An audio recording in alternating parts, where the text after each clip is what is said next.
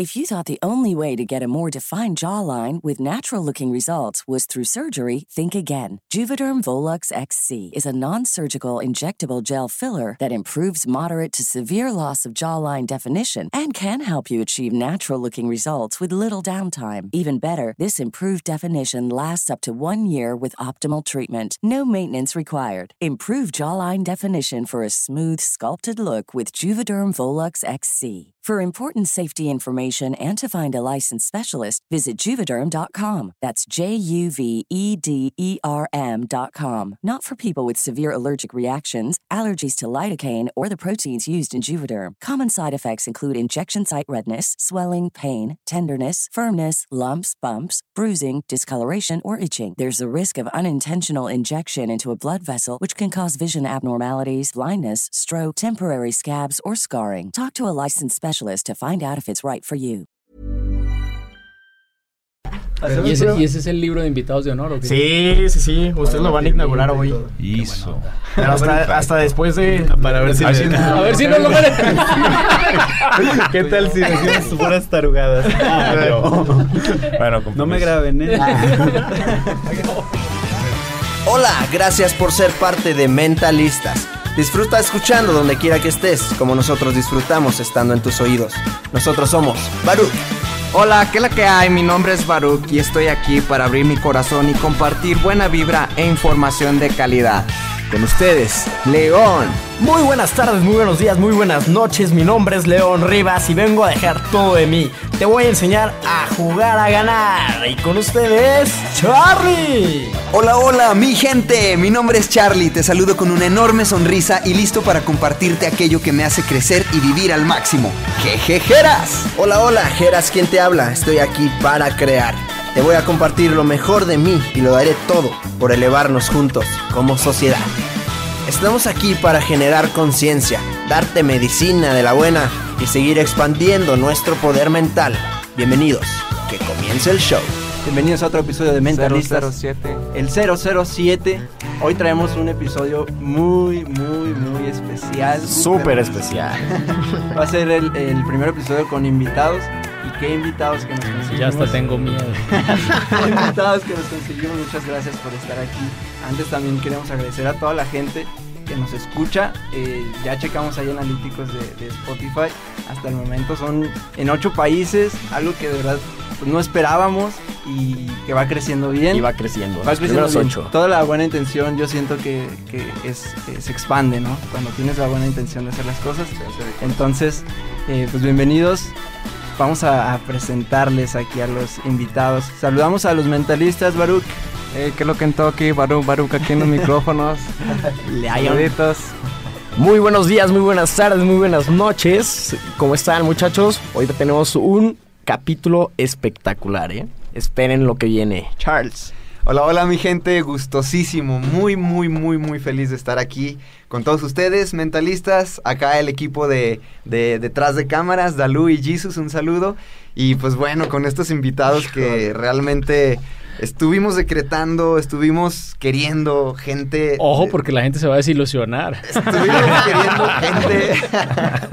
y por fin es están cierto. aquí nuestros primeros invitados de este programa, este capítulo número 007. Pues, ¿qué vamos? ¿De derecha a izquierda? ¿De izquierda a derecha? ¿De centro para derecha? ¿Centro para izquierda? Primero el de casa, el de casa. El de la por casa. favor, sí. Super Trino Marín. Hola, Trino. ¿Cómo Preséntate estás, mijeras? Trino.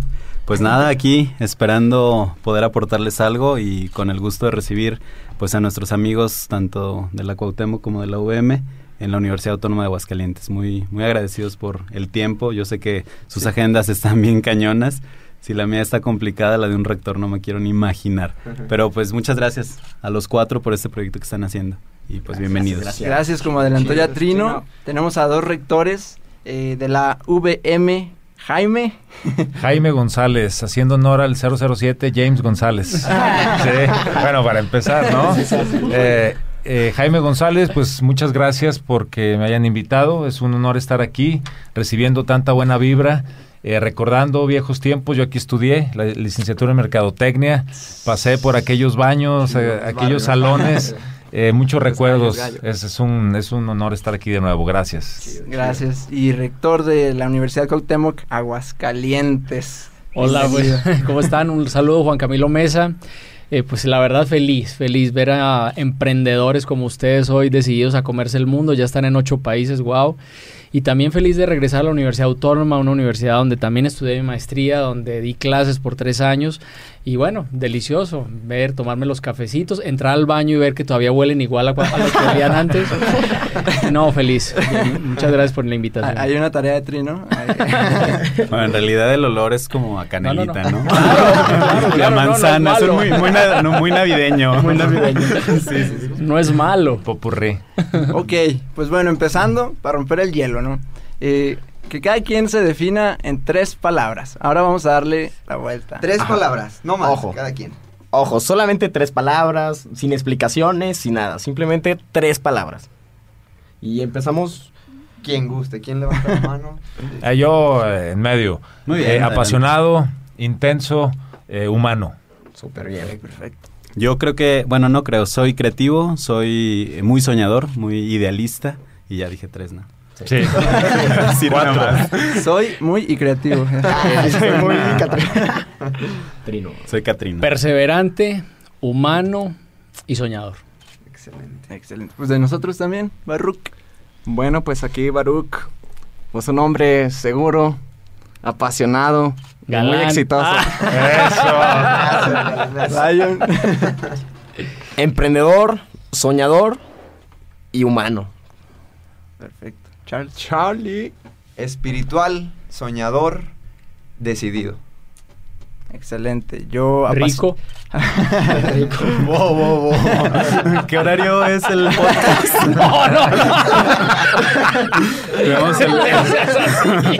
El programa de En la cama es un poco más tarde. De hecho, nos lo suspendieron. Este es bullying. Eso lo dijo Jaime. Ese es bullying. Ah, es- es Jaime. Pues, ah, que apasionado, feliz y libre, yo eso diría. Eh, y pues siguiendo con esto, que nos cuenten un poco de ustedes como personas, cuál es, también en breve, cuál es su visión y, y con qué sueñan en este momento de sus vidas. Pues mira, eh, la verdad es que puede ser muy idealista y muy soñador o como lo quieras hacer o como lo quieras decir, pero yo me levanto cada día, yo soy católico y respeto todas las religiones que hay en el mundo, pero yo me levanto cada día pidiéndole a Dios que me ayude a dejar un poquito este planeta un poquito mejor de lo que lo encontré. Y puede sonar muy idealista, pero la verdad lo hago cada día y, y creo que la educación es el camino para hacerlo, entonces estoy convencido de eso. Perfecto, pues mira, yo te diría que inicio el día agradeciendo, primero tocándote, estoy vivo, sí estoy aquí, gracias. De entrada, porque teniendo eso ya puedes hacer lo que sea, ¿no? La gratitud. Y después, eh, eh, segundo lo que dijo Camilo, no porque lo haya dicho primero, sino es una visión no idealista, creo yo, es realista, agregar valor, eh, sumando un poco, dejando las cosas mejor que como te las encontraste, ya con eso hiciste mucho. Entonces, eh, estoy de acuerdo y, y creo que con eso todos podríamos aportar un poco de nosotros. Y esa es mi visión, digamos, cortoplacista, pero lo más eh, inmediato, como me encuentro en mi día a día. Poderoso. Pues yo todas las mañanas, digo ya siguiendo con eso, primero Es verifico es que sea, que sea con el pie derecho. Es algo que lo tengo tatuado en la cabeza, pero cuando, me- cuando se me olvida eso, creo que me va mal. Es muy curioso, a lo mejor me, me autoprogramo. Pero lo único que deseo y a donde veo a los chicos, digo, al final de cuentas no he dejado de ser maestro nunca, eh, que tengan lo que yo he tenido. Vengo de una familia de campesinos, de un municipio, y he podido llegar a, a lo que estoy ahorita, ¿no? Entonces quiero que todos mis estudiantes sean superiores a mí. Eso es como, como siempre Eso. ¿De dónde es usted, Ah, hermano? de Eso. De Rincón de Romos. Rincón de Romos. ¿Por qué decidieron estar en la educación? ¿Por qué la educación? ¿En qué momento dijeron voy a estar en la, o sea, en la educación? Cuando estaban jóvenes, eh, pretendían ser rectores o, O qué esperaban, también es importante, ¿no? Porque a lo mejor algunas decisiones que han tomado en su vida, pues los llevó a donde están a- a- hasta ahorita, ¿no? Total. Que a lo mejor no era su plan inicial, pero pues agarró la tangente, ¿no? Habla, abuelito. Claro. Eh, aquí el abuelo. Es que me critica porque tengo una hija de 19 años. que es un E, abuelito. e insiste que soy O sea, abuelo. ya, estás- pero estás así, próximamente. estás de, hecho, mi hija está por irse a un viaje a Turquía con su novio. Entonces, es en serio, es probable que ya próximamente. Bueno, felicidades. Gracias, gracias. Y por la apertura y la confianza de mi hija al haberme pedido permiso. Bueno, eh, volviendo a esto, yo quiero tocar un punto que que para mí fue muy eh, notable. Yo nunca busqué la rectoría, eh, no estuvo en mi plan de vida. Eh, platicando el otro día aquí con mi amigo Camilo al respecto, les comento, yo estaba viviendo en Bogotá, en la industria automotriz, era responsable de una empresa eh, proveedora de la industria automotriz y me habla VM y me dice, oye, eh, hay este proyecto, a partir de ahí empezamos a platicar y me regresan a Guadalajara. Y, y en ese momento tomé una decisión porque de verdad tú llegas a tener eh, espacios en tu vida donde dices, ¿qué estoy haciendo? ¿Qué estoy dejando al mundo? ¿Sí? Eh, y, y puedes conectar, cualquier cosa que tú hagas se conecta con algo positivo, pero puedes tener un impacto directo o puedes tener cinco conexiones. Y yo tenía que hacer un esfuerzo, bueno, pues si yo vendo esto, entonces los vehículos son más eficientes, entonces contaminan menos, entonces ayudo al mundo. Era muy complejo para mí. Cuando me hablan de la educación, no me lo pensé dos veces, estoy aquí y, y reiterando la, la, pregunta, la respuesta a ella, eh, nunca lo planeé. ¿Nunca? Y estoy nunca lo planeé. No, así es. Qué interesante. Sí. Porque muchas veces lo que nos pasa es que queremos como ya tener todo hecho, ¿no? El, mi plan es solamente es el plan A, no hay plan B, no hay plan C, no hay ninguna tangente, no hay, no hay nada. Nos tenemos que ir directo. Yo creo que eso nos pasa a muchos. Yo sigo siendo estudiante, este, nos pasa un montón. Que, que tú te imaginas, yo estudio arquitectura, de, ah, pues voy a salir de la carrera y, y voy a abrir mi despacho y todo va a salir como, como, como esté escrito, ¿no? No, te programan. Estudias kinder, primaria, secundaria, preparatoria, universidad, sales, consigues un trabajo, te casas, eres feliz. Exactamente. No funciona así. Entonces, Va- va- vamos vamos a indagar más sobre, sobre el tema porque precisamente es eso. Eh, queremos, ajá, queremos llegar a tratar ese tema ahorita como que lo explayamos un poquito más, pero sí es cierto, o sea, ese, ese plan de vida que a veces nos frustramos por no tener así como específicamente, pero hay caminos que de repente llegan como, pues como... como Diferentes ustedes. vehículos. No es así, el, o sea, la vida no es lineal. Ajá, Exacto. exacto. Cero. Y, de eso hablábamos en el capítulo 1 de, de, de estos, eh, una vez que encuentras, sabes qué quieres, se te presentan diversas oportunidades disfrazadas de cosas súper diferentes que a lo mejor a, a simple vista no, no creemos que nos van a acercar, pero simplemente es un vehículo que te va acercando a eso. Entonces, llegan oportunidades. eh, hablábamos de este tema de cuando queremos algo, lo que sigue es estar abierto a- a- a A que llegue. aceptar las oportunidades, ver qué oportunidades se presentan. Y pues bueno, esto de, de- de ser rectores es, es valioso preguntárselos porque eh, interesa mucho cómo llegaron ahí. Hermano, conteste usted. Es raro que alguien quiera, sueñe con ser rector, ¿no? No, mi historia es bien chistosa. Yo, eh, yo nací en Colombia, yo no soy mexicano, eh, no nací en México, ahora soy mexicano por naturalización hace 15 años. Eh, quiero más este país que a Colombia, creo, creo que soy como un 70% mexicano, un 30% colombiano. Pero no, yo iba de la Fuerza Aérea, yo iba a ser piloto de la Fuerza Aérea militar en Colombia y me fui al ejército porque en Colombia todo el mundo se va al ejército un año, en Israel son tres, en Colombia uno, y no me gustó la vida militar y por cuestiones del destino estudié arquitectura y tenía un despacho y quería ser bueno en arquitectura y el mejor diseñador del mundo. Y dije me voy a ir a estudiar a México, éramos tres socios, uno se fue a España, otro se fue a Chile, yo me vine a México. Y por cuestiones del destino llegué a Aguascalientes a la Universidad Autónoma a hacer un posgrado en arquitectura y era el posgrado más loco que se les ocurrió, la cosa más padre era experimentación espacial a escala 1-1, que eso solo se hace en los países desarrollados, en, Suiza. Y lo hicieron aquí en la universidad, que de hecho salió muy caro y no lo pudieron seguir haciendo, pero por eso llegó a México. Y feliz, hice mi maestría, me gradué con mención honorífica y tal. Y un día alguien me dijo, oye, mm, necesitan un director de arquitectura en una universidad. Dije yo, no, pues soy un niño, o sea, bebé. dije, ¿cómo así? Pues tengo 25 años, ¿no? Y, y dije, bueno, pues tenía todo el tiempo libre porque yo nada más había venido a México a estudiar. Fui, me escogieron el proyecto, empecé ahí en, en dirigiendo una carrera fui profesor, tan, y después vieron algo en mí, me dijeron, oye, ¿quieres ser subdirector de la universidad? Y dije yo, "Ay, tengo 26 años, pero... Y, y- y les gustó lo que hice y me enamoré de la educación. Yo no me imagino ahorita hacer mi vida siendo arquitecto cuando yo soñaba ser arquitecto y era, me consideraba bueno, o sea, realmente tenía mi oficina, hacíamos proyectos y me, me dediqué a la educación, me di cuenta que, que la educación es el motor de una economía, es el motor de un país. Escribí una frase que me parece muy linda, que es, y la escribí yo y digo que es linda, a lo mejor ustedes dirán que no, pero es, el camino a la pobreza es la autopista de la ignorancia. O sea, un país que no se preocupe por su sistema educativo está condenado a ser pobre. Y bueno, me metí en ese rollo, llevo 15 años haciendo investigación en educación y análisis, he estado en muchas partes del mundo analizando qué está pasando y comparándolo con México. Y bueno, pues ahí está el, el- el talón de Aquiles de nosotros. O sea, si nosotros no resolvemos el tema educativo, México está condenado a seguir siendo pobre, ¿no? Y me enamoré de este rollo de la educación y creo que de aquí no me sacan. O sea, ya volver a hacer arquitectura en estos días compré un terreno, iba a diseñarle mi casa y no fui capaz. Sí, y, y- tengo una maestría en diseño, no fui capaz, estoy totalmente desconectado. Hace 20 años no hago nada de arquitectura. Tuve que contratar a un arquitecto. Y cuando lo contraté me decía, me decía, qué honestidad la tuya. O sea, fuiste claro. profesor de arquitectura y, y, y acep- no, pues es que tienes que aceptar que en 20 años el mundo evoluciona una locura. Cada cuatro años se duplica la información en el mundo. O sea, bueno, contraté un arquitecto. Si me escuchan mis profes de la UBA se van a enojar seguramente.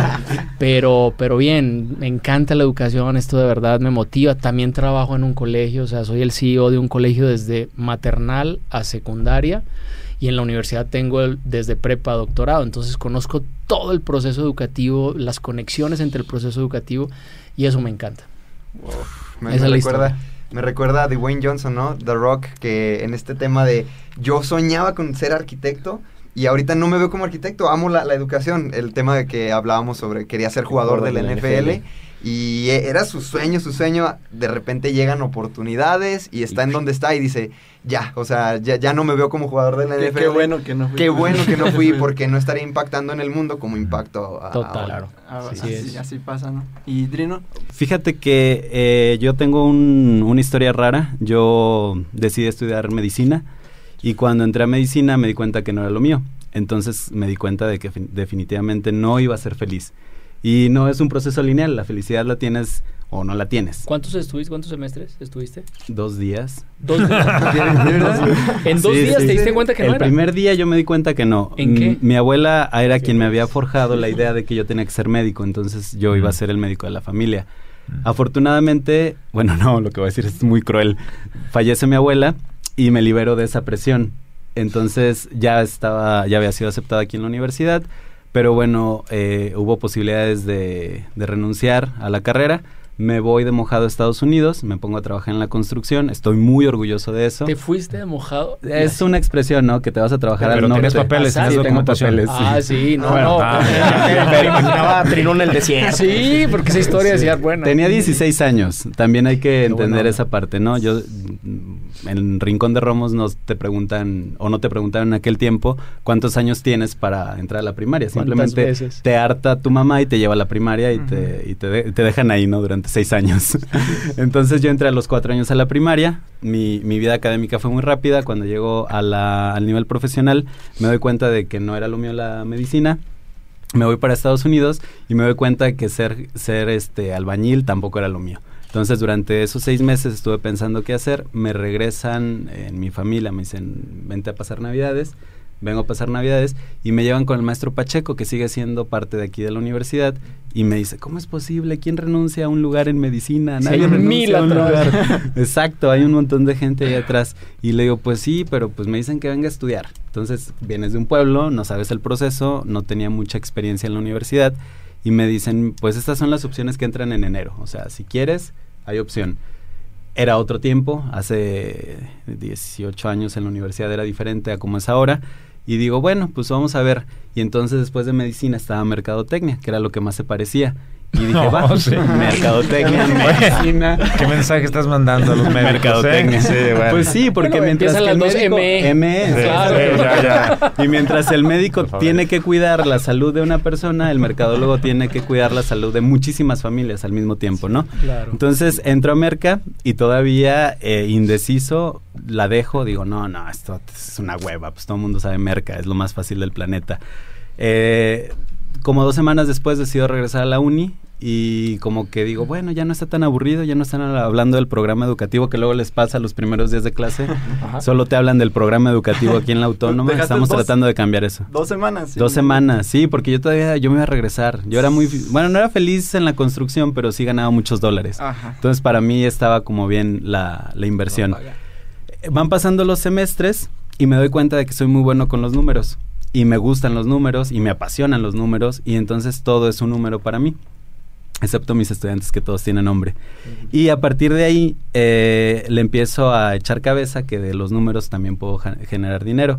Les empiezo a enseñar a mis compañeros clases tan básicas como modelaje estructural o ecuaciones de este tipo. Yo decía, pues es muy fácil, ¿por qué no, por qué no hacer esto toda la vida? Después me dediqué a la investigación de mercados, pero a la par eh, me llaman al primer semestre del departamento de Merca que si quería dar una clase. Y al principio estaba un poco rejego porque decía, no, si yo fui un alumno horrible que todo, de todo me quejaba. Para mí todos mis profes daban lástima y lo pueden, lo pueden constatar porque se los decía de, de frente. Le decía, otra vez tú, pues si nada más nos dabas lástima. Bueno, ahora les voy a dar lástima dos. yo decía, bueno, o sea, era lo que, era lo que yo tenía. Sí, era una figurita, era una figurita. ¿Y el karma qué tal ahora con tus alumnos? Afortunadamente, como hice todas esas cosas y, y, recuerdo lo que los profes hacían mal, trato de no hacerlo. Entonces, hasta la fecha sigo siendo muy bien evaluado y eso me gusta. Un día un alumno me preguntó que por qué, si era tan chingón, así me dijo, si eres tan chingón, ¿por qué estás frente a grupo? Y le decía, bueno, trabajo en gobierno, tengo mi agencia y aparte doy clases. Ah, y estaba haciendo la maestría en ese tiempo. Era, eran solo cuatro actividades las que hacía. Y le dije, fíjate que me acabas de preguntar algo que tenía muchas ganas de expresarle al mundo, pero nadie me lo ha preguntado. Prefiero enseñar a 50 empresarios que tratar de hacer un cambio en una sola empresa. Entonces, mm. si soy profesor, puedo hacer cambios en grupo, en masa, que si lo estoy haciendo de empresa por empresa, porque la vida no me va a dar. En aquel tiempo tenía cuatro grupos, que era lo que, lo que daba cuatro materias de, de normal, y empecé a agarrarle mucho amor a la educación. Hasta la fecha eh, estoy consciente y estoy seguro que si me quitaran de dar clase, ahorita como director no tengo la responsabilidad de dar clase y sin embargo lo sigo haciendo, me moriría. La educación para mí es la solución a todos los problemas y poco a poco yo creo que lo hemos logrado, lo estamos logrando, pero sí hay que chingarse el lomo porque esto no se va a hacer solo. Entonces necesitamos trabajar entre todos, todas las universidades, todas las instituciones de educación superior, tenemos un compromiso bien cabrón. Tenemos que hacer que los chavos hagan conciencia de que la única manera de cambiar este país, y no solo el país, el mundo, es a través de la educación. Qué poderoso, neta, sí, sí, qué poderoso. De, alguna manera, pues nosotros aquí eh, con este proyecto es algo que queremos hacer, ¿no? O sea, no es como tal eh, educación eh, como tal, pero sí es académica. Sí es académica, pero sí es este rollo de hacer conciencia. Es formación, formación de gente. Es, formación, o sea, es información que, que, que, poco hemos escuchado, eh, poco se escucha. Hay mucha, pero eh, se busca poco, yo creo que porque poco se conoce, ¿no? Entonces es, es qué poderoso de verdad escuchar esto. Y precisamente ahorita que hablabas de que además hago esto, es otra de las cosas que queremos eh, preguntarles. ¿Qué, ¿qué hacen? O sea, ¿realmente es todo el día en, educación? ¿Hay algo más? ¿Están emprendiendo? ¿Qué, qué, qué, qué más? Puso nervioso aquí mi hermano. ¿Para qué más les da el tiempo a, ustedes? o, cómo, cómo, de qué otra manera aplican eh, este, esta visión de cambiar algo, mejorar a los, algo en los chavos, este, aparte de, estar en su institución? No, yo hago 80 mil cosas. Mira, eh, el mi, día a día es en la universidad, ¿no? Pero también eh, soy emprendedor, tengo dos negocios, uno es la institución educativa esta que les comento, que está desde maternal a, secundaria. Tengo una empresa eh, que se llama eLife, que tiene un modelo educativo para enseñar emprendimiento a temprana edad. Lo tenemos en cuatro países. Eh, aparte de eso, me dedico a dar conferencias, es lo que, lo que creo que es lo que más me gusta, impactar a las personas a través de lo, de lo que digo. Ahora traigo una conferencia sobre pensamiento exponencial que me invitaron a la Universidad de Copenhague en Dinamarca y a la Universidad de Nuuk en Groenlandia. Me voy el, 26 de octubre con mi hijo. De hecho, dejé a la señora en la casa y me voy con mi hijo, que no está tan grande, no tiene 19, tiene 12. Todavía no, no hay posibilidad de que sea abuelo. Y, básicamente... Oh, sí. Eso es lo que tú crees, Camilo. ya están bien avanzados. y no, pues básicamente en el tema de emprendimiento estoy escribiendo, escribo en, en la revista Newsweek, escribo en otras dos revistas, en un periódico local. Eh, básicamente eso, o sea, ahorita tengo la meta al 2020 de, de, escribir mi libro, estoy desarrollando un concepto educativo que se llama Jumpstart, que es un concepto de motivación. El jumpstart es cuando, cuando te, te, quedas sin batería y alguien llega y te pasa el corrientazo. Y, y, yo creo que eso es fundamental para que, para que la educación, porque la gente cree que la educación debe ser aburrida y no, la educación es la cosa más divertida del mundo. Lo que pasa es que el sistema educativo nos ha metido en una caja negra súper fea, donde las matemáticas son difíciles, todo es difícil, y si tú no memorizas eres malo, eres un perdedor. Eso, mi idea es, es cambiarlo a través de una metodología que estoy pensando y desarrollando. Entonces, no, pues hago mil cosas, voy al gimnasio, destruí mis rodillas jugando fútbol, tengo cuatro cirugías de rodilla, pero ahora nada más ahí hago cardio y pesas y tal un ratito para mantenerme lejos del estrés. Pero mil cosas, o sea, mil cosas. La verdad es que creo que el día uno tiene que ser productivo, también leo, me gusta leer. Y, bueno, pues eso más o menos. Y, justo ahora ah, tiene una llamada. Sí, sí, claro. sí, mil cosas, mil cosas. La verdad es, es pero todo, todo en, en, el tema de la educación. O sea, yo, yo tengo una, una cosa muy clara y es que el tema de la educación, el, los problemas del sistema educativo en México y en Latinoamérica es el enfoque. O sea, nosotros tenemos un maldito sistema enfocado en el conocimiento, que es un error. Los países como Finlandia, que es un país que me ha tocado estudiar bastante, ya se olvidaron, o sea, para ellos el, el, el objetivo no es el conocimiento, eso es una consecuencia. Ellos se centran en la persona y nosotros estamos muy lejos de eso. O sea, aquí un niño que no sabe matemáticas es un burro, o un niño que no memoriza es un burro, cuando tienen otras habilidades que seguramente los van a hacer más exitosos cuando salgan. Entonces, es un enfoque que está totalmente errado y como que todo lo que yo hago en la parte de emprendimiento, o en la universidad o en lo que hago es, es enfocado a, a fortalecer esa idea. Bueno, pues eh, por mi parte estoy concentrado prácticamente en mi familia y la universidad. La UVM es una institución eh, muy demandante, ¿sí? Estamos colaborando en proyectos en los 16 campus de la región norte, eh, proyectos de vinculación. Eh, acabo de empezar un proyecto personal con mi hijo, tiene 10 meses, tengo mis, mis grandes 19 y 17, mi hijo de de 10 meses, entonces eso en sí es un proyecto como sí, tal. Sí, y, y, bueno, est estoy concentrado ahorita en el deporte extremo llamado educación. Yo, yo hago una analogía. Eh, eh, cuando tú practicas algún deporte extremo que te apasiona, no sé, que te da esa adrenalina, ¿sí? te vuelves adicto a la misma. Entonces me ha pasado más o menos lo mismo. Exacto, no, de hecho el dolor lo hace lo hace mejor aún. Lo, lo hace más atractivo. ¿Ese moretón dónde fue, hermano? Eh, juego gocha. ¿Cocha? Gocha. Ok. No, pero está chiquito, ¿no? Lo otro. No, no, no, no, no así te déjalo. ropa, no, no. Así déjalo. No, pero eh, Oh, horario infantil.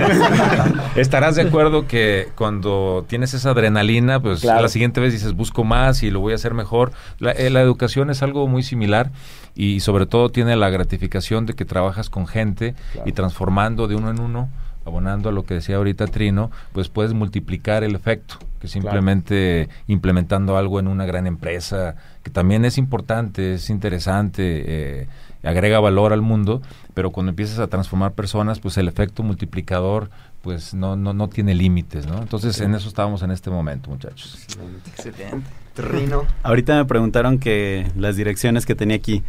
Ah, está complicado. La dirección de, difusión y vinculación incluye desde radio, donde estamos ahorita, como, como un medio de difusión y divulgación de la universidad.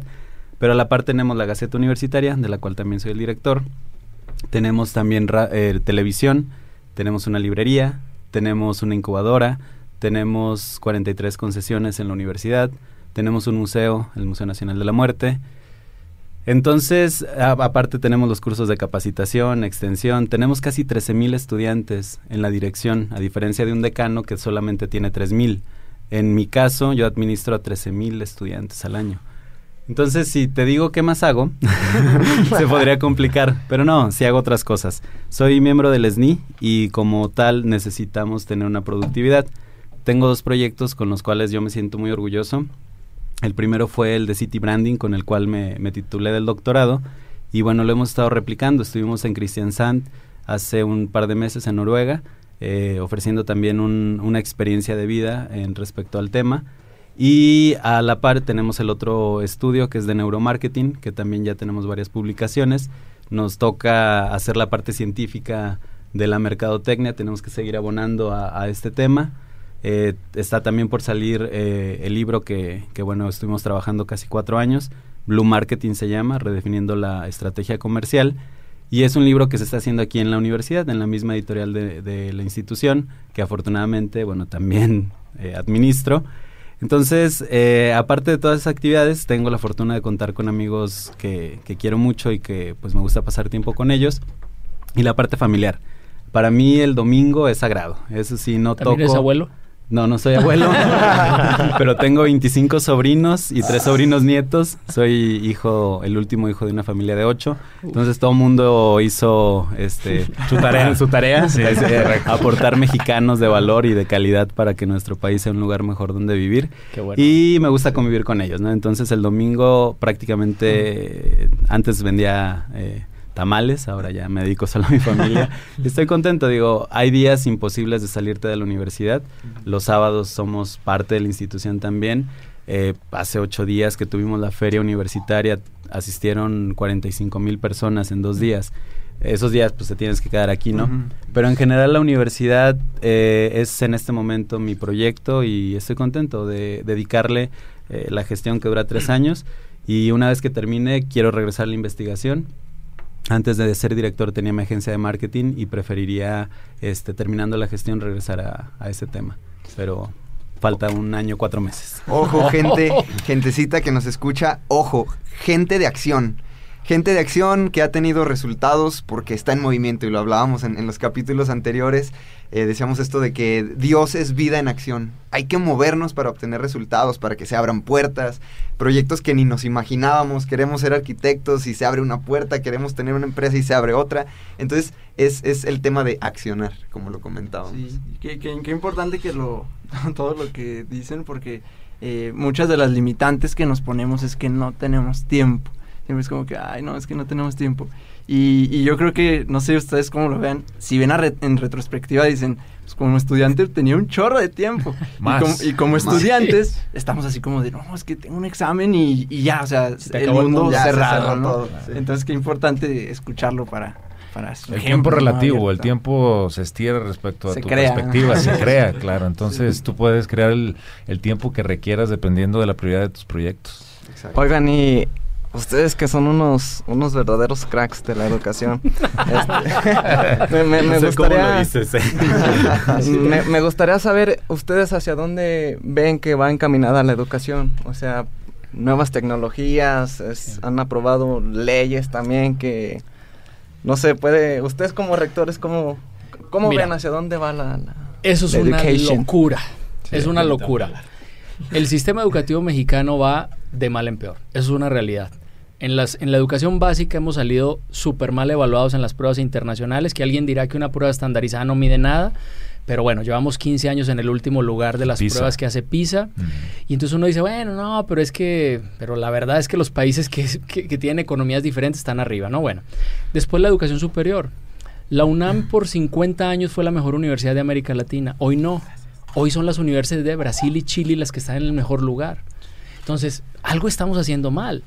El enfoque de la educación está completamente perdido. Mira, hoy hay una universidad en París que se llama la Universidad 42. Es la primera universidad del mundo sin profesores. Sugata Mitra en la India agarró una computadora touch, la puso en una pared en la escuela más pobre de, Mumbai, la puso, puso una cámara de video y se fue. A las cuatro horas era, estaba en inglés la computadora, obviamente no era el idioma de los niños. Un niño a las cuatro horas ya estaba bajando aplicaciones para jugar y a las cuatro horas más adelante le estaba enseñando a 15 niños a jugar. O sea, hoy nos está demostrando que los no necesitamos profesores. O sea, hoy tener una cátedra tradicional y los centennials, o sea, porque esos chavitos ya son centennials. Los que nacieron del 2000 para acá ya tienen otra mentalidad y los millennials y los centennials son diferentes. Y entonces, esta gente está, está, está, está revolucionando la educación y nosotros todavía no sabemos por dónde, no sabemos si, si, si poner tecnología en un salón es poner un cañón. Y entonces lo que antes dibujábamos en, en un pizarrón ahora lo proyectamos. Eso no sirve para nada. O sea, la realidad es que las TIC es, va mucho más allá. Yo, yo algo que critico mucho y, y lo digo aquí en público y me va a escuchar y a lo mejor me van a mandar a hacer algo, no sé. Yo, por ejemplo, critico mucho a Carlos Slim. O sea, yo digo, sí, me abro la revista Forbes y, digo, y veo que tiene 75.500 millones de dólares y uno dice, ay, salió en el tercer lugar, somos muy fregones. Sí, pero él es el dueño de las telecomunicaciones en el mundo y ¿por qué nuestras escuelas públicas de México no tienen internet? O sea, yo no lo entiendo. O sea, si eres el dueño del fi- de la fibra óptica que une Inglaterra con Francia, ¿por qué mi escuela de, de no sé, de cualquier comunidad De alejada es acá, sí. no tienen internet? Carlos cuando Slim, hoy, échanos la mano. cuando, cuando, cuando el internet hoy es la herramienta más importante para que un niño pueda tener acceso a la información Sí. en cualquier lugar del mundo, en cualquier condición. Entonces, o sea, el mundo está evolucionando muy rápido y la verdad es que nosotros estamos muy paralizados en México. Decimos sí a una reforma educativa que la gente la puede criticar y tal, pero entonces ahora el nuevo presidente dice no va y entonces como que no sabemos para dónde movernos. Y la realidad es que sí necesitamos tener un- un- un- una, una línea para decir, Brasil lo hizo. Brasil tenía los mismos problemas de México. Y hace 30 años dijeron, vamos a crear algo que se llama Todos por la Educación. Y los empresarios le dijeron al gobierno, la educación es algo tan importante que no la voy a dejar en tus manos. Y se unió todo el mundo y 30 años después, hoy estos tipos tienen la mejor universidad de América Latina, cuando era la de nosotros, la UNAM. Entonces, ¿qué está pasando? No tenemos rumbo. O sea, la educación va por este camino y la economía de México va por este. Hace un sexenio casi cerramos el ministerio o la Secretaría de, de Turismo cuando es nuestro tercer ingreso el turismo. O sea, Felipe Calderón así estuvo de cerrar la Secretaría de Turismo y es nuestro tercer ingreso. O sea, es, una, una- locura. O sea, no sabemos ni por acá, si por acá, si vivimos del petróleo, si vivimos de las remesas. ¿Cómo potenciamos la economía de México? Queremos más petróleo cuando el mundo ya dijo, Israel, estuve el año pasado en Israel, me decían en la Universidad de Haifa, en menos de 10 años Israel va a ser el primer país del mundo que no va a usar el petróleo para nada. No solo los vehículos, no vamos a usar ni derivados del petróleo como el plástico.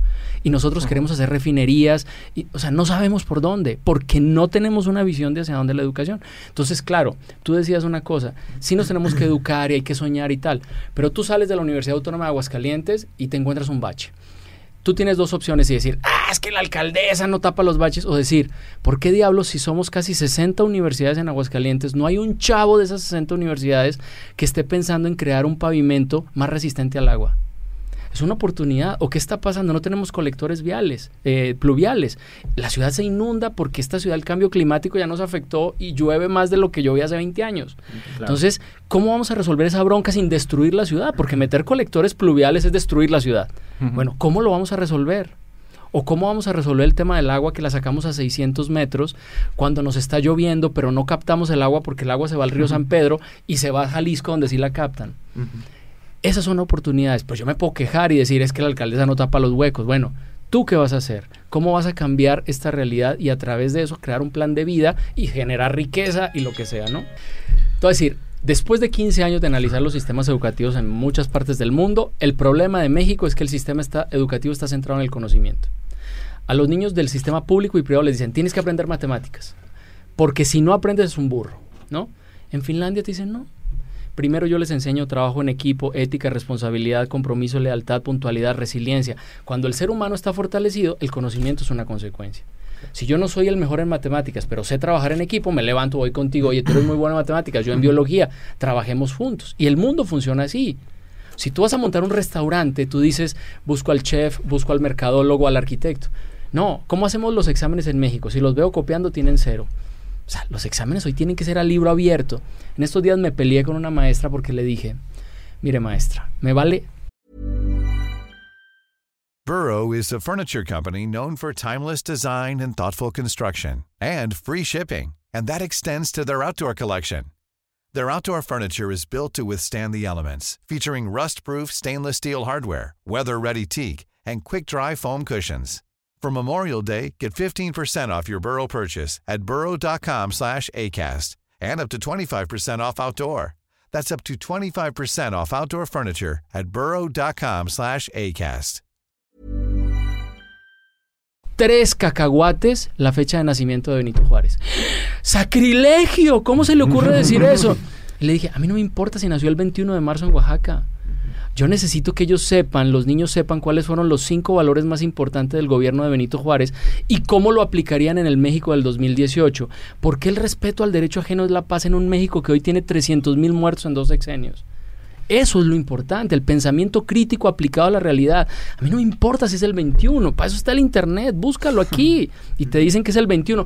O porque alguien me dirá, oye, ¿y si, y si nació a las 12 de la noche y cambió el horario, pues ya nació el 22. Es así de intrascendente la fecha de nacimiento. Entonces, ese es el problema del sistema, enfoque. Y el modelo de emprendimiento es, un emprendedor no siempre es un empresario.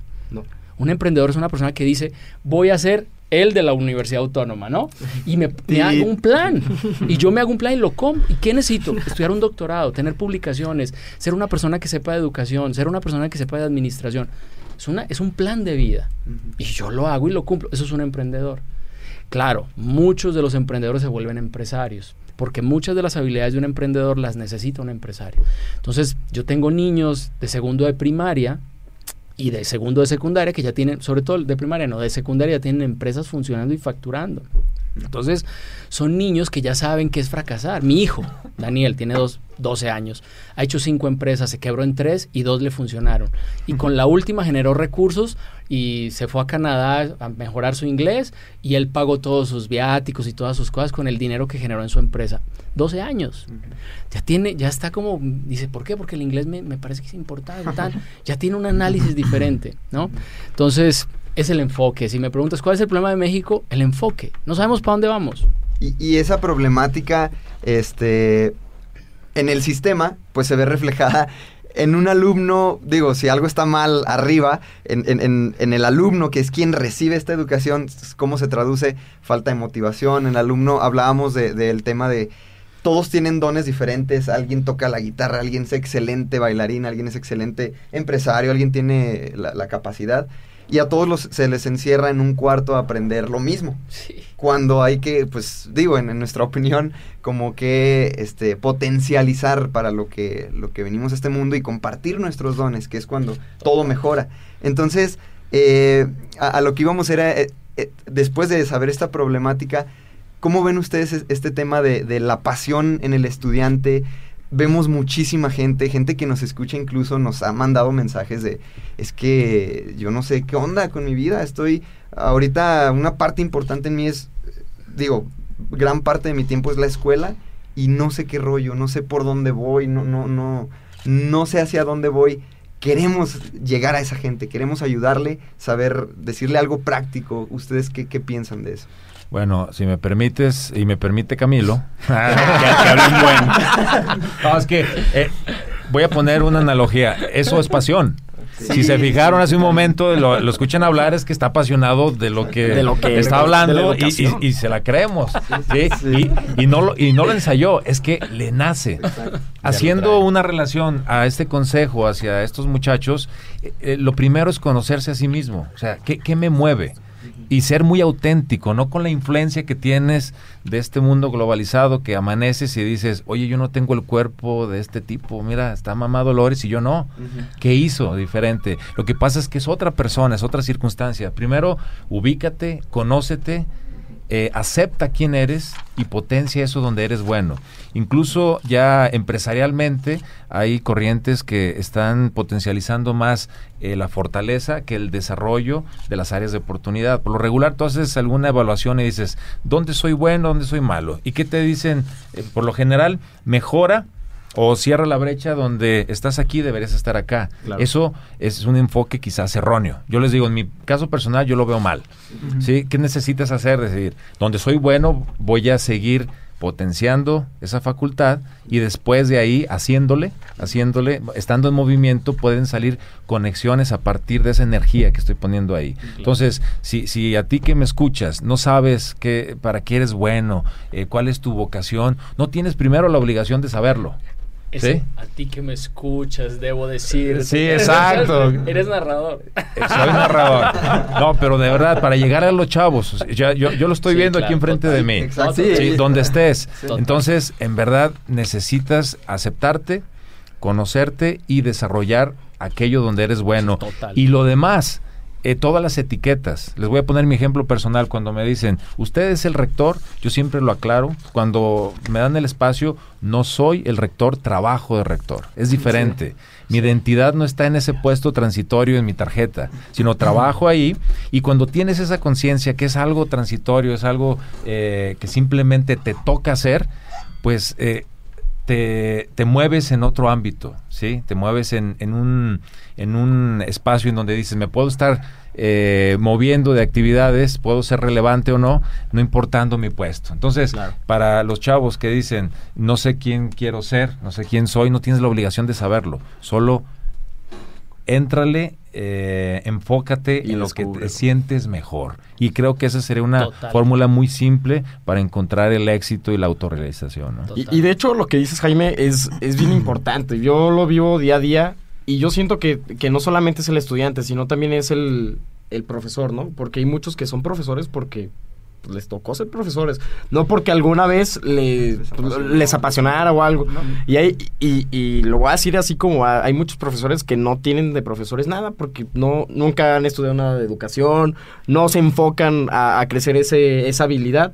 Y pues, ¿qué es lo que transmiten al estudiante? Completamente lo mismo, ¿no? Que es gente que todavía como que anda buscando su pasión y también entender lo de las etiquetas, pues que él ahorita tiene la etiqueta de profesor, pero a lo mejor es el mejor arquitecto, el mejor abogado, el mejor doctor, pero pues ese no es su lugar, ¿no? También es bueno detectarlo. Y algo importante que, que yo creo que es el, el tema central de aquí es cómo romperla cuando estás estudiando, porque eh, lo que hablaba hace rato aquí Geras, que muchas veces decimos, no tenemos tiempo, porque tenemos un examen. ¿Ustedes qué, qué opinión, qué con, consejo le darían a un chavo que nos está escuchando de entre 15 y 20 años, que apenas está decidiendo su vida, está viendo qué onda, eh, cómo romperla? O sea, desde el, desde el punto de vista de la educación de gente que, que maneja muchos estudiantes, es como, tranquilo, brother, haz, haz esto, ¿no? Entiéndase por romperla a rifársela, ¿cómo, cómo Depende de qué país, ¿eh? Exacto. Ten cuidado con eso. Eh, lograr algo trascendente, digámoslo así. Sí. Exacto. Fíjense que me estaba acordando ahorita mientras lo formulabas. Voy a hacer un comercial de un alumno al cual respeto y admiro mucho. Luis Fernando López Randolph. Eh, yo le estaba dando clase de investigación de mercados hace varios años. Y me dijo, Trino, yo ya sé qué quiero hacer. Porque yo les preguntaba, dentro de los cuestionamientos que, que, definieran bien su público y qué era lo importante que iban a vender. Y le digo, ah, sí. Digo, pues qué chido, tienes 20 años, yo tengo 24 y no tengo ni idea qué quiero hacer el resto de mi vida. Y me dice, yo quiero vender comida. López Randolph es el dueño de Las Gordibuenas, que se ha hecho muy famoso aquí en Aguascalientes, fue mi, mi estudiante.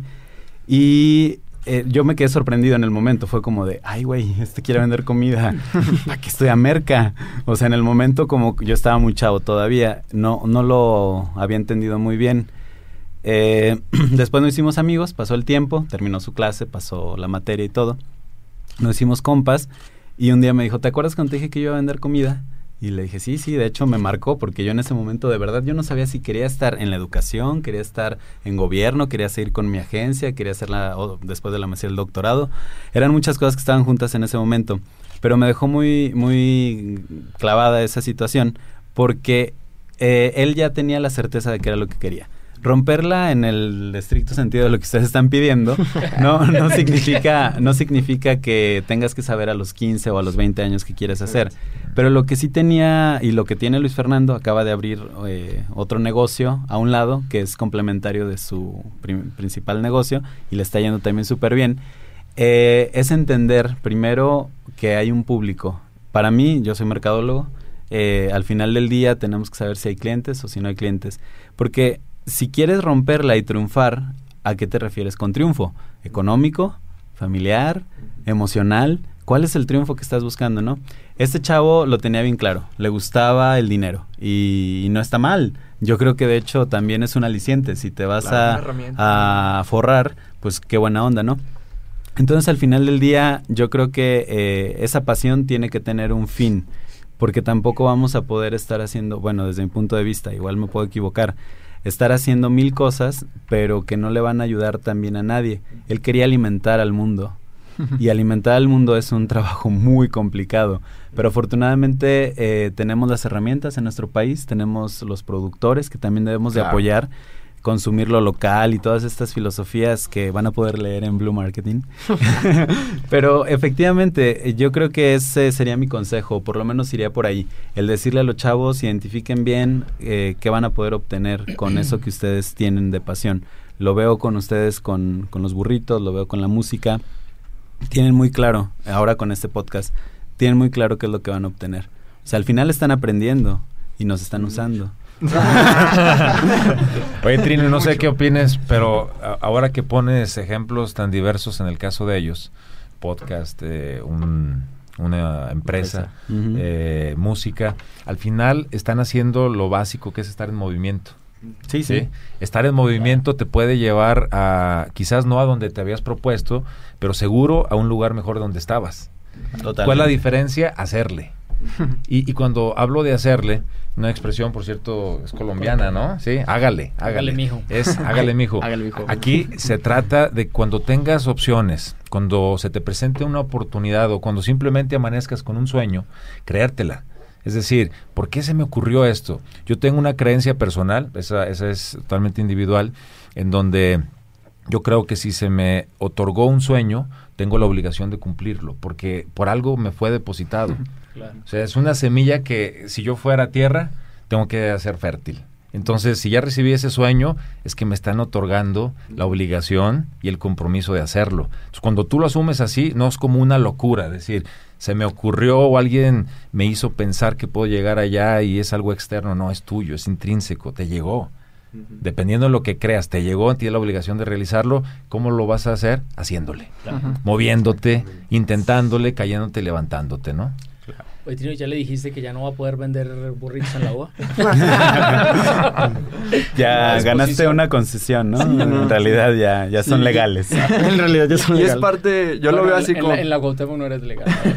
Yo lo veo como que es no. parte de Todavía la... no, y lo hace. No, no, no. No, la verdad es que vino a atender una necesidad de los chavos, es a lo que me refería hace rato. Oportunidades. Tienes que saber, tienes que saber que esto va a tener un impacto y lo comentaba hace ratito con los chavos del equipo de transición, les conté su caso porque iba a venir a platicar con ustedes y decían, "No manches, todo el mundo nos enteramos de ellos." O sea, tenían has- hasta diferentes puntos del país que se enteraron. Y es eso, ¿no? Hay que estar en movimiento, no te quedes quieto. La, la vida es eso al final del día. Y el corto periodo de tiempo que nos tocó estar en este planeta, hay que hacer algo para los demás. Total. Y, yo creo que lo que te da es el, el espíritu para seguir haciendo cosas. eh, que como mencionabas, también el dolor te, te, te da como esas ganas de salir de él y, y te llenas como de, de espíritu para hacer más cosas, eh, estando en movimiento. Y precisamente yo lo, yo lo como calificaría así, espíritu, es lo que falta en, en los estudiantes principalmente. Entonces, eh, Charlie. Me gustaría, digo, ya nos bombardearon de un montón de, de- de joyitas, de realmente joyas, pero me gustaría, siendo concretos, un consejo. ¿Qué fue? No, no, no. ¿Qué fue, Camilo?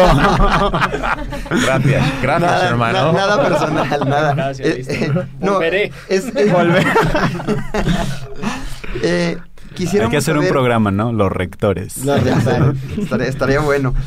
Para, para aquel que va a estudiar una carrera, para aquel que está estudiando una carrera y para aquel que ya se graduó, un consejo, un consejo para quien va a estudiar, un consejo para quien está estudiando y un A ver. consejo para aquel graduado. Primero el primero, ¿no? Para quien, quien va a estudiar, quien está en la secundaria, prepa, quien todavía no está en, en universidad. No saben ni qué No le hagan caso a su sabe. abuelita. No le hagan Sí. caso a su abuelita. Su abuelita se va a equivocar. Pero esa es Exacto. el mejor. ¿Qué, qué consejo? Manda a la Ustedes. fregada al tío que te dice que tienes que ser notario porque el notario le va bien y al que dice que es médico porque le va a ir bien.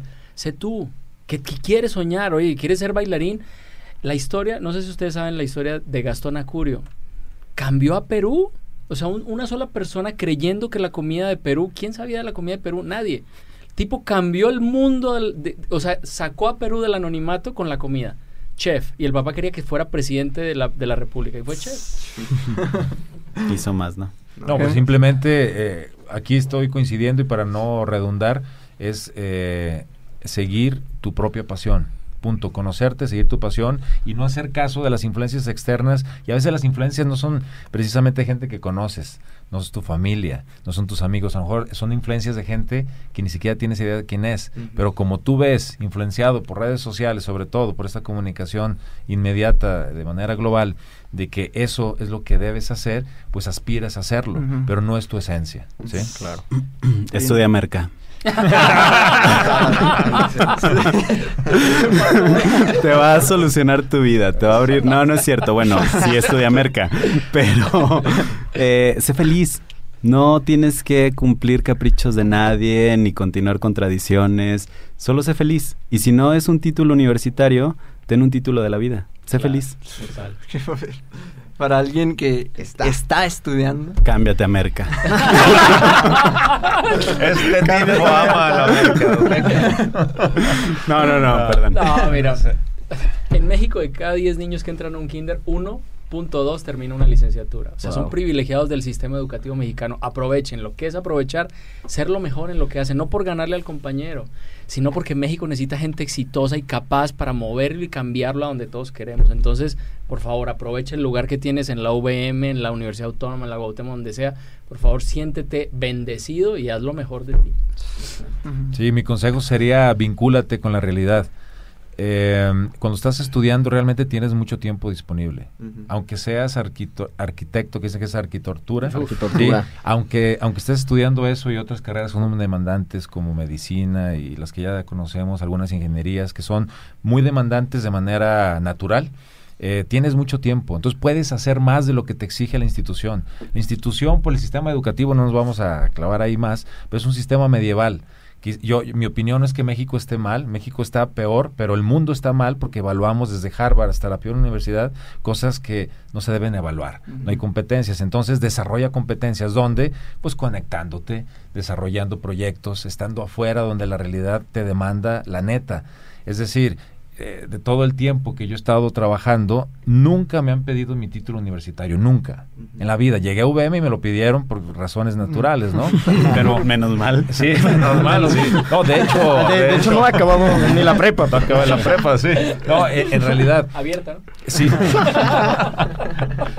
Tenemos posibilidades Ese es, otro punto, después lo, lo cuento.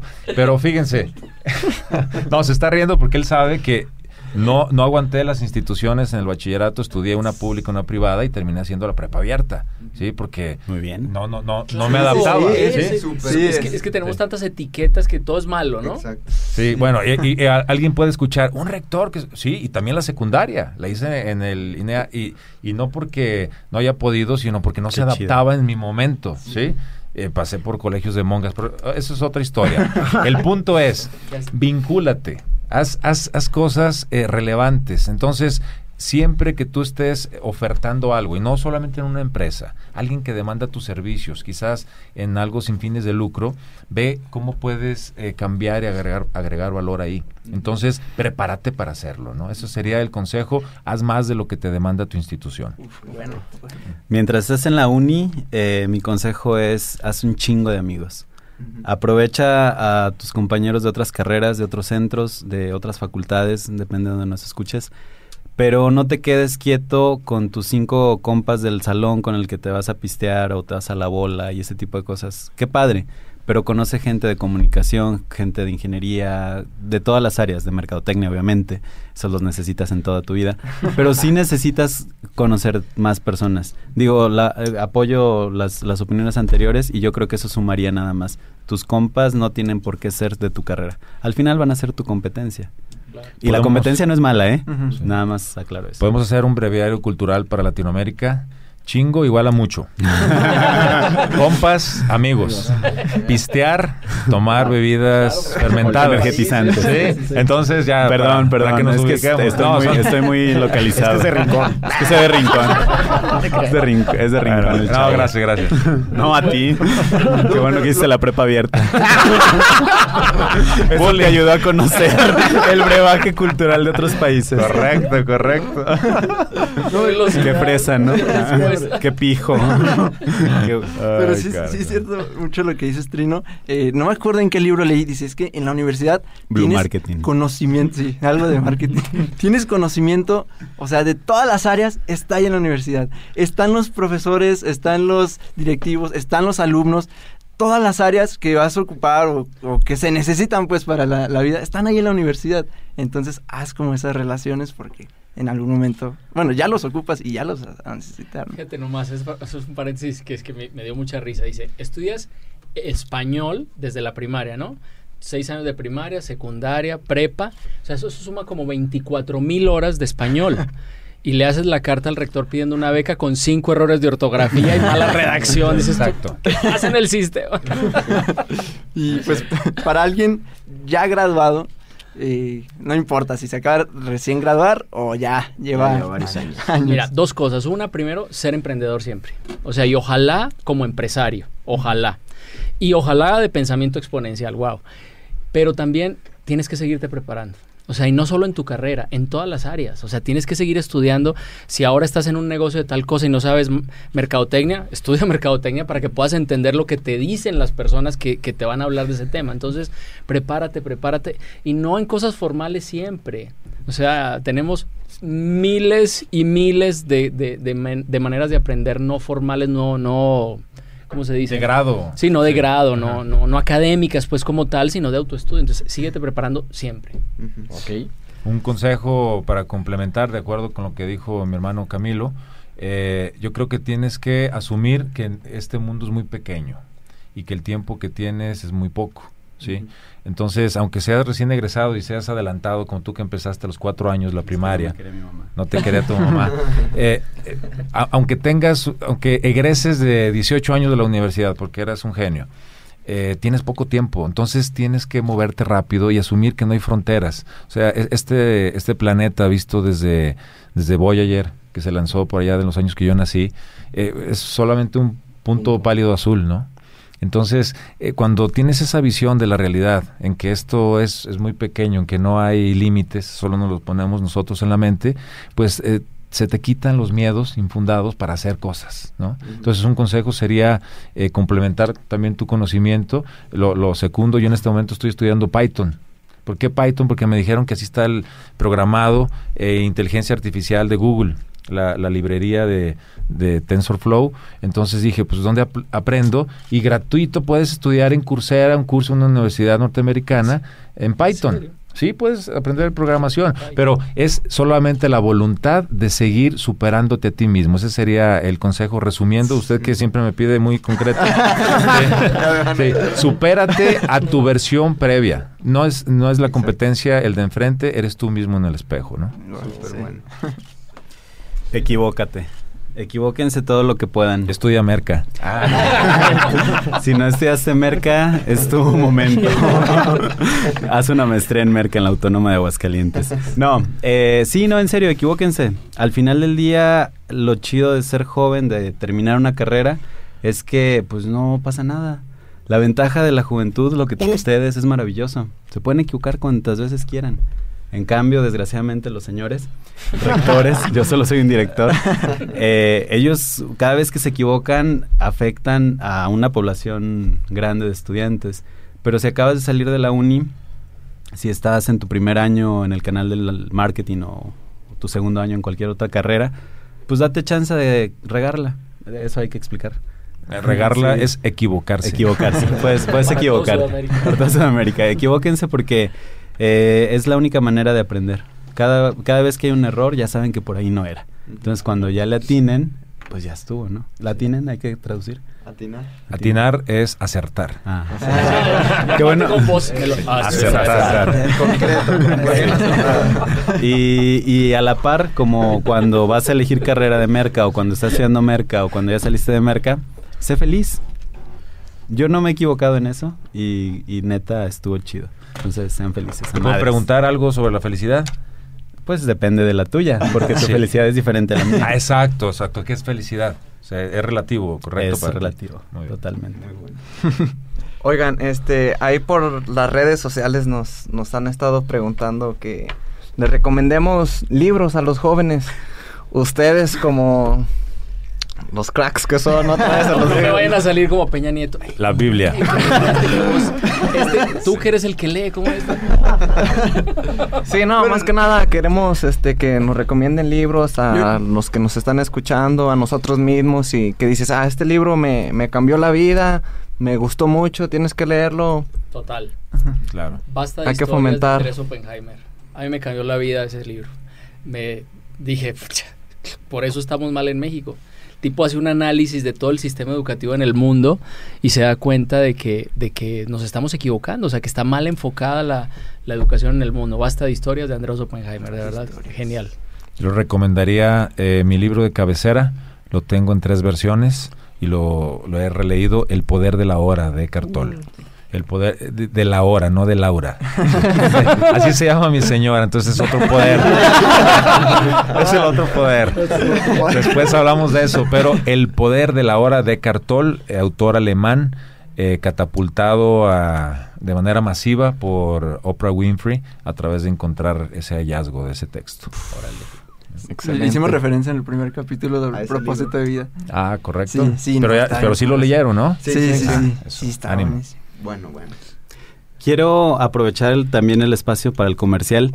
Fíjense que estos libros comerciales, como tal, está chido y todo el mundo lo ve como, ah, qué bueno que tengas un, un libro, un bestseller a lo mejor.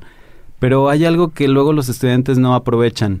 Todas las instituciones en todo el país tenemos librerías y tenemos sellos editoriales.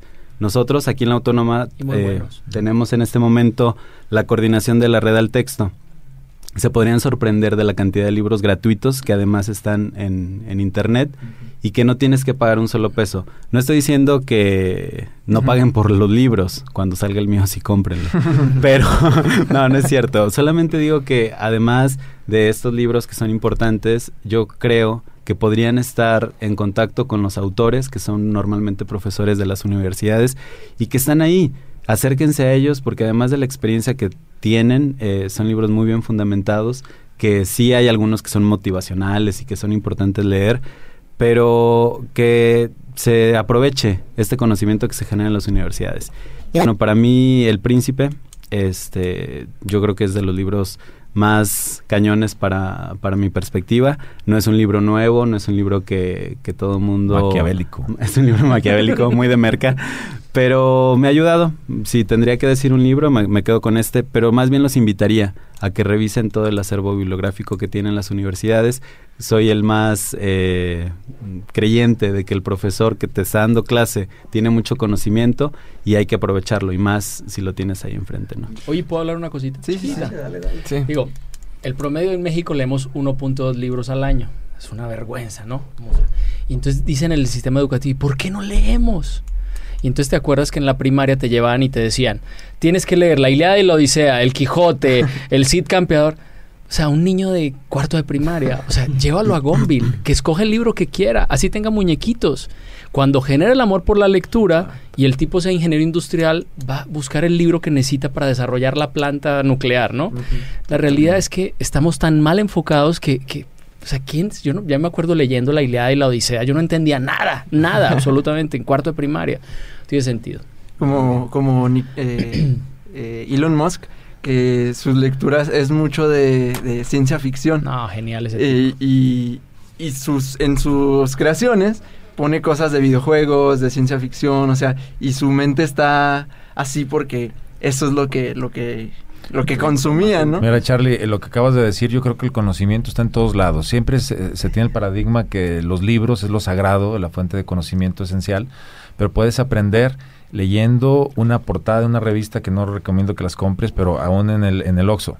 Puedes aprender porque eh, ese aprendizaje lo vas a utilizar y vas a conectarte después con alguien. Total. El conocimiento es transversal. No solamente hay conocimiento elevado, conocimiento formal, sino puedes aprender en conversaciones, en conferencias, puedes aprender en, en publicaciones científicas, en investigación, puedes aprender hasta en un baile grupero. ¿sí? Ah, de todo, ¿De qué vas a aprender? aprende. De sociología, de psicología, de, de comportamiento del consumidor. ¿De mercadotecnia? De mercadotecnia, exacto. Nada más debes sintonizar tu mente en la frecuencia de voy a aprender y con apertura. ¿sí? Y siento que cuando no hay esa, esa pasión por eh, algo eh, interno, o sea, lo que quieres, es muy difícil. Bueno, más bien cuando no lo has descubierto. Yo siento que muchos no, no hemos todavía o no han descubierto eso que, que, que apasiona aprender. A mí me gusta, o sea, en las en pláticas digo, si no te gusta estudiar, si no te gusta aprender a leer, es porque no has encontrado lo tuyo. Claro. Porque una vez que lo encuentras, quieres comerte, Horas y horas y comerte los todos libros, comer, escuchar todos los audiolibros, ir a todas las conferencias, porque ya eso se va, va creciendo, va siendo como la bolita de nieve y, y te vas haciendo mejor y vas descubriendo más cosas. Así es. Entonces, eh, sí, para mí es como en dónde, hacia dónde ir, qué, le- qué lecturas, qué Claro. videos, qué seleccionar, ¿no? Y bueno, pues vamos a, a ir cerrando. No, Eh, llevamos dos sí. horas nomás. No. Son, eh, yo, yo siento que es eh, este formato de podcast pues está creciendo poco a poco. Es formato largo, nosotros lo queremos hacer corto, Corto, pero- si hay información de calidad y buena, hay que dejarlo. De todos modos, subimos uno cada semana, escúchate un séptimo cada día y, y ya lo haces, ¿no? Pues, Para terminar, últimas palabras que quieran decir, así abierto de lo que sea. Siempre ah, terminamos así. Últimas palabras que quieran decir a la gente. Eh, bueno, yo empiezo porque no se animan aquí. Sí, no se animan. Eh, simplemente agradecerles primero, agradecer y, y a todos los que están escuchando, si tienen intención de compartir una idea, eh, nos enriquece también escucharlo a nosotros, aunque no te conozcamos, a ti que, que, que estás en el podcast, pues eh, eh, mándanos la información. Yo voy a compartir mi mail personal, eh, sin problema, jaimito arroba gmail.com. Si quieres compartir, oye, te escuché por ahí en el 007 de Mentalistas y, y tengo esta idea y quiero ver qué opinas, como Jaime, no como tu etiqueta, rector. Eh, ¿qué, ¿Qué opinas de esto que me está pasando? Pues abierto, eh, me daría mucho gusto participar y sumar quizás un granito más en, este, en esta construcción positiva del mundo. ¿no? Oye, ¿y- y Sí. ¿estaba disponible Jaimito? Bueno, eh, habla de mi edad. Porque lo abrí cuando Gmail, cuando Gmail era nuevo. Sí, No, de, de hecho... eh, en- Rockmail se llama. Sí, rock, no, era Gmail, Rockmail por, por los Picapiedra. sí. Bueno, los Picapiedra es una ¿Qué es serie que había hace Explica, 40 años. sí. explícate.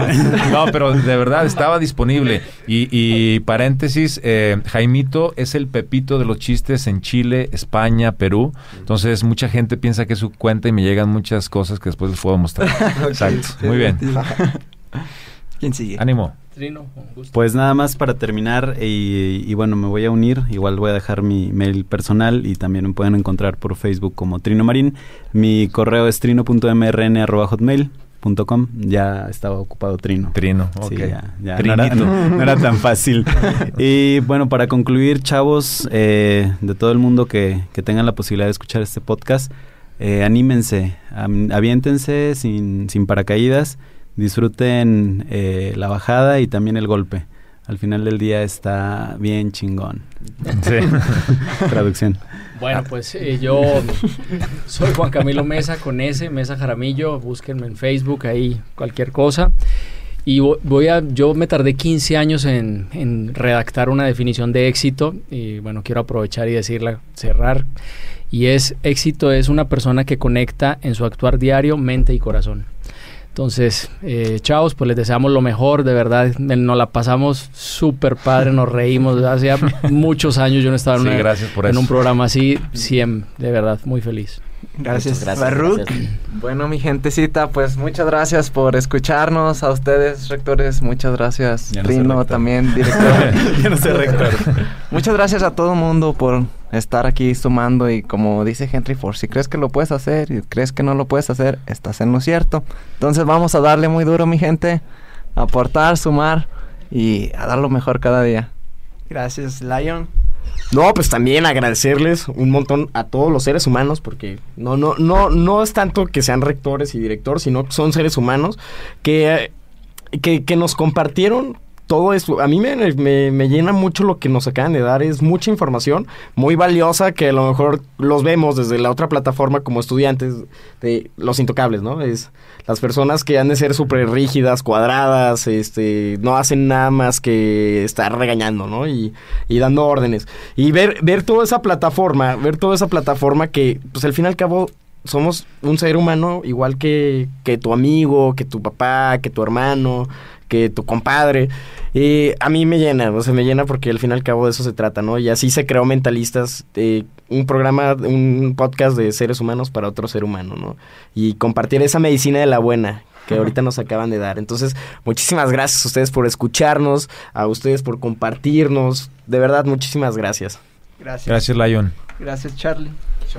súper, súper eh, agradecido, en verdad, con, con ustedes, con la vida. Yo les comparto, dije, quiero rodearme de gente, de gente que la está rompiendo, gente de, que aporte a mi vida y realmente estoy viviendo el presente. O sea, me veo sentado en esta cabina con ustedes, con este proyecto y con gente que llega a aportar a mi vida y digo, el momento es perfecto, perfecto, perfecto. Entonces, súper agradecido con ustedes, de nuevo lo reitero, agradecido con la vida, con Dios, con el universo.